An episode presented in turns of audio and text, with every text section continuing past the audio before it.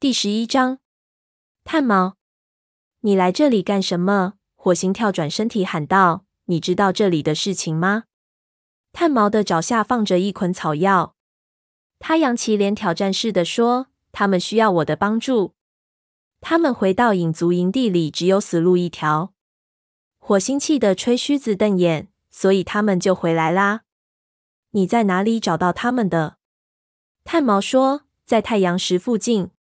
我昨天出来采药时，嗅到他们疾病的气味。他们正要找一个安全的藏身地。”火星鼻子里发出“嗤”的一声，说：“然后你就把他们带到这里了。他们很可能就是因为你同情他们才回来的。”这两只影族猫去雷族营地那天，炭毛曾明显表露出关心。火星问。你以为这件事能瞒得住大伙儿吗？他不能相信炭毛竟然将他自己和族群里其他的猫置于感染疾病的危险之下。炭毛直视他的眼睛，倔强地说：“别装出一副生气的样子。其实你和我一样，也很同情他们。你不能再把他们撵出去了。”火星看得出来，炭毛相信他自己做的事情是正确的，而且他也承认炭毛说的没错。他觉得这两只病猫很可怜，蓝星的冷漠令他十分难受。火星怒火渐袭，问：“黄牙知道这件事吗？”“不，我想他还不知道。”“他们病得怎样？”“他们开始好转了。”炭毛的语气中流露出一种满意之情。火星将信将疑地说：“可我仍能嗅到疾病的气味啊。”“嗯，他们还没有完全康复，但那是迟早的事。”小云沙哑的声音从树洞里传了出来。多亏了炭毛，我们才好起来。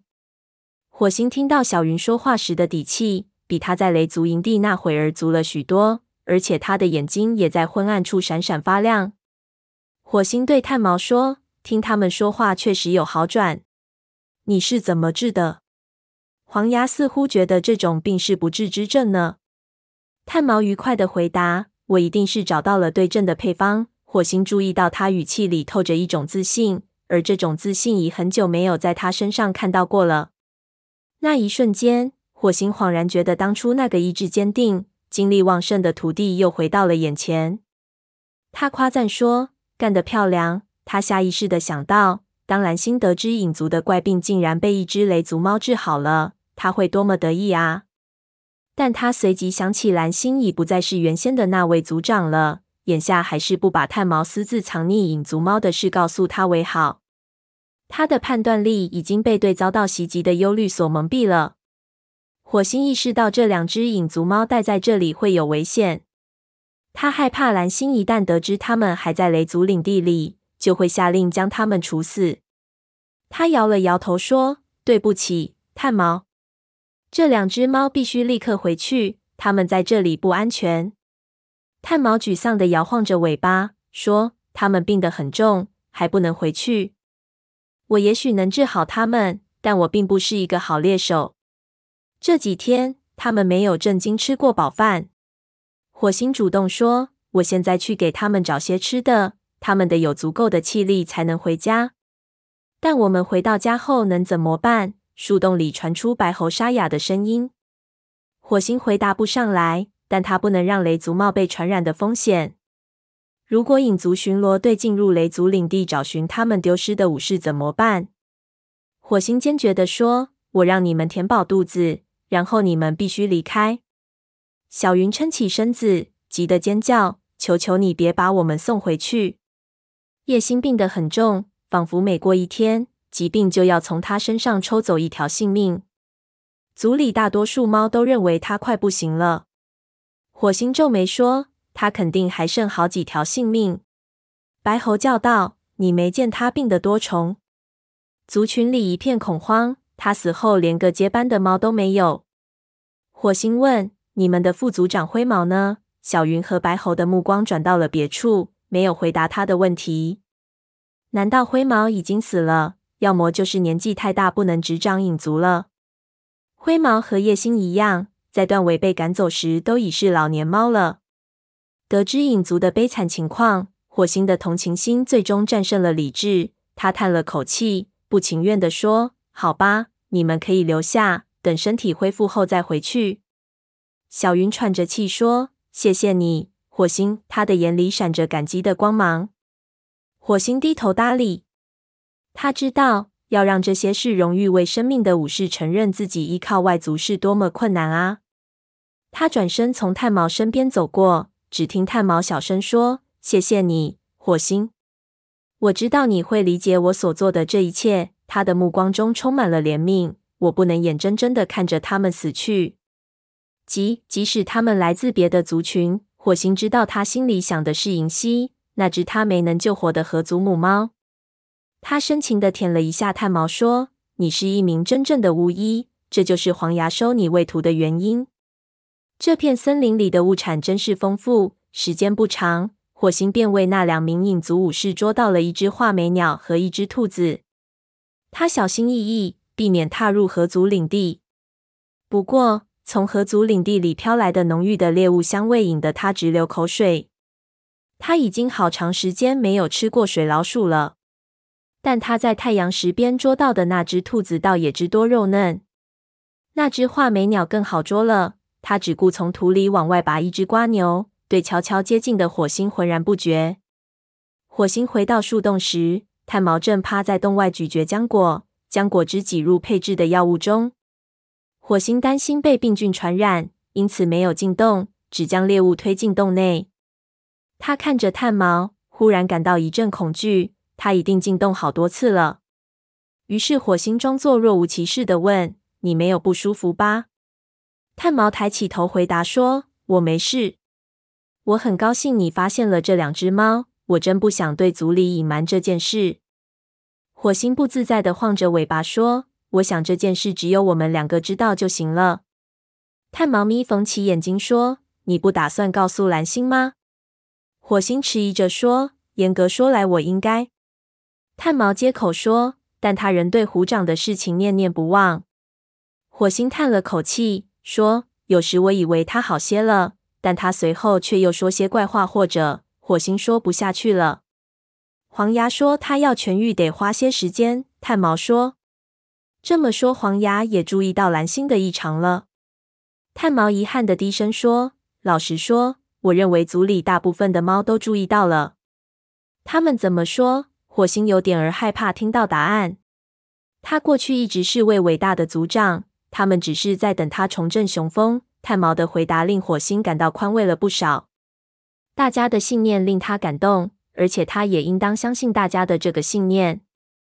蓝星一定能恢复过来。他说：“你和我一起回去吗？”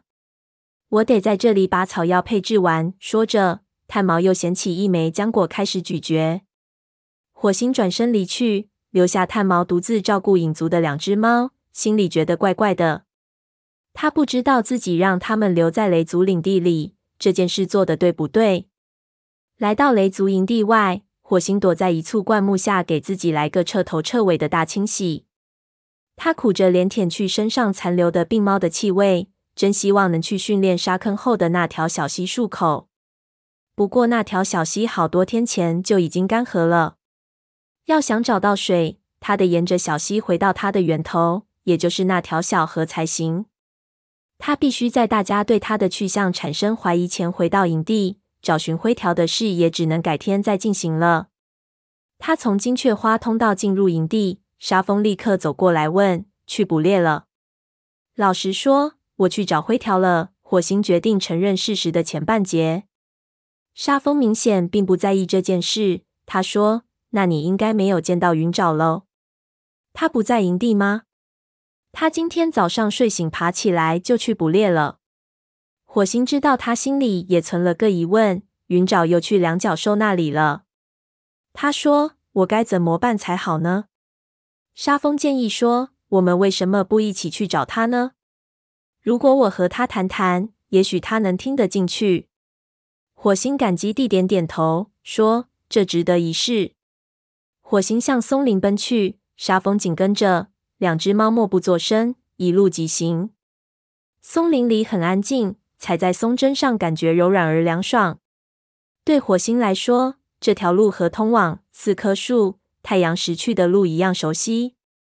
但沙风则谨慎得多，时不时地停下脚步嗅嗅空气，检查气味标记。他们走出松林，进入翠绿的树林里。火星能感觉出沙蜂内心的焦虑。他瞅了他一眼，发现他的肩膀绷得紧紧的。此时，两角兽巢穴的线条轮廓已能看得见了。